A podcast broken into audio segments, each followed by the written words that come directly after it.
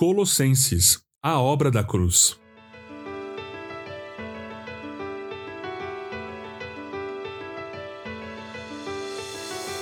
Nesta semana, temos estudado a Epístola de Colossenses e neste episódio vamos falar mais especificamente sobre a obra da cruz. Mas antes de mais nada, é importante nos lembrarmos do contexto histórico deste livro.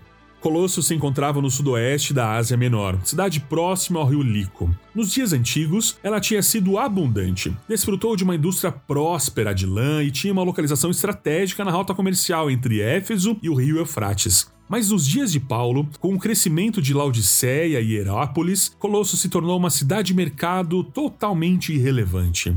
Como nós vimos ontem, Paulo foi o escritor dessa carta. Ela foi dirigida aos cristãos de Colossos para combater as heresias da época. Havia um falso ensino judaizante mesclado com a filosofia grega cultural. Isso é, uma devoção sincrética, em parte judaica e em parte pagã. Sendo assim, existia uma influência de pensamento sobre aqueles irmãos, afirmando que eles estavam sujeitos a diversas forças espirituais e que precisavam ser apaziguadas através da veneração. Além disso, havia uma pressão por parte dos judeus para observâncias das leis do Torá quanto à alimentação e os dias santos. Neste contexto, é que Paulo escreve, inclusive, sobre a obra da cruz. Independente de qualquer atributo que os deuses poderiam ter, Cristo é antes de tudo e superior a tudo. Por isso não havia o que os colossos temerem. Colossenses 1, 22. Agora, porém, ele os reconciliou consigo por meio da morte do filho no corpo físico. Como resultado, vocês podem se apresentar diante dele, santos, sem culpa e livres de qualquer acusação. Mediante a morte de Cristo, nós fomos reconciliados com Deus. Reconciliação só é possível por causa da obra da cruz. O pecado que ferozmente nos assombrava e separava do Pai perdeu sua força porque Jesus derramou sua vida por mim e por você. Os sofrimentos de Jesus foram reais, na cruz ele padeceu para que nós encontrássemos a real liberdade, até mesmo sobre o pecado. Saiba de uma vez por todas que a sua principal realidade não é ser um fraco pecador que vive por aí pecando. Existe reconciliação para que eu e você sejamos apresentados diante de Deus como santos, inculpáveis e irrepreensíveis. Acompanhe podemos nos apresentar santos, conforme Romanos 1,7, a todos os amados de Deus que estão em Roma, chamados para ser santos.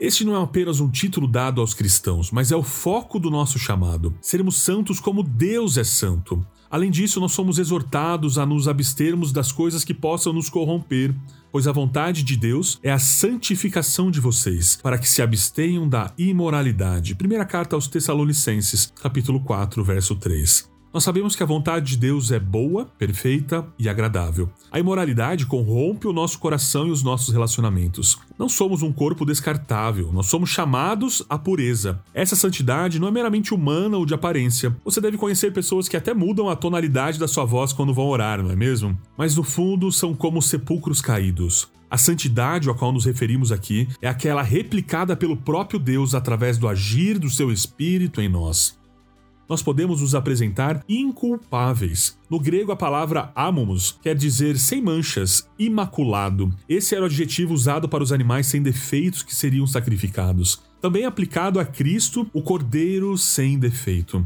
No sentido moral, significa aquilo que não pode ser criticado por estar livre de culpa muito mais o sangue de Cristo, que pelo Espírito Eterno a si mesmo ofereceu sem mácula a Deus, purificará a nossa consciência de obras mortas para servirmos ao Deus vivo. Hebreus 9:14. Nós também podemos nos apresentar irrepreensíveis. Como cristãos, devemos estar livres de qualquer acusação de injustiça. Isso significa que somos chamados para viver com integridade. Quem realmente nós somos quando ninguém está olhando? Somos justificados em Cristo e a nossa vida precisa ser um testemunho vivo desse sacrifício para que em nada sejamos repreendidos. Dr. Russell Chaplin afirma que trata-se de um alvo extremamente elevado, muito além da capacidade de um homem agir sozinho. Por essa razão é que o Espírito Santo é o agente santificador. Ou seja, nós não podemos alcançar a santidade sem a graça de Deus, mas ela já foi liberada na cruz, pois Cristo é o homem ideal, não há outro modelo a ser seguido marido. Cristo é quem regulamenta toda a conduta cristã. Ele é reconciliador, ele nos trouxe de volta ao Pai. A maravilhosa graça nos alcançou, nada nos impede de nos relacionarmos com Deus, nada mais poderá nos separar do amor de Cristo Jesus, nem as trevas, nem a morte, nem as forças espirituais do mal. Não somos apenas servos, mas somos amigos de Deus. Colossenses 1:23. É preciso, porém, que continuem a crer nessa verdade e nela permaneçam firmes. Você já parou para pensar como a obra da cruz tem marcado a história da sua vida? Paulo exortou aos colossos a permanecerem na fé, alicerçados, firmes e não se afastarem da esperança do evangelho. O desvio acontece quando deixamos o primeiro amor e nos distanciamos de Deus. O sincretismo religioso estava conduzindo os colossos a um grande engano, mas Paulo os conduziu à verdade de que Cristo era antes de tudo e superior a tudo. A verdadeira fé e a esperança estão em Cristo e não em outro lugar. Nosso chamado é viver como Jesus viveu e o poder para isso ele já liberou na cruz.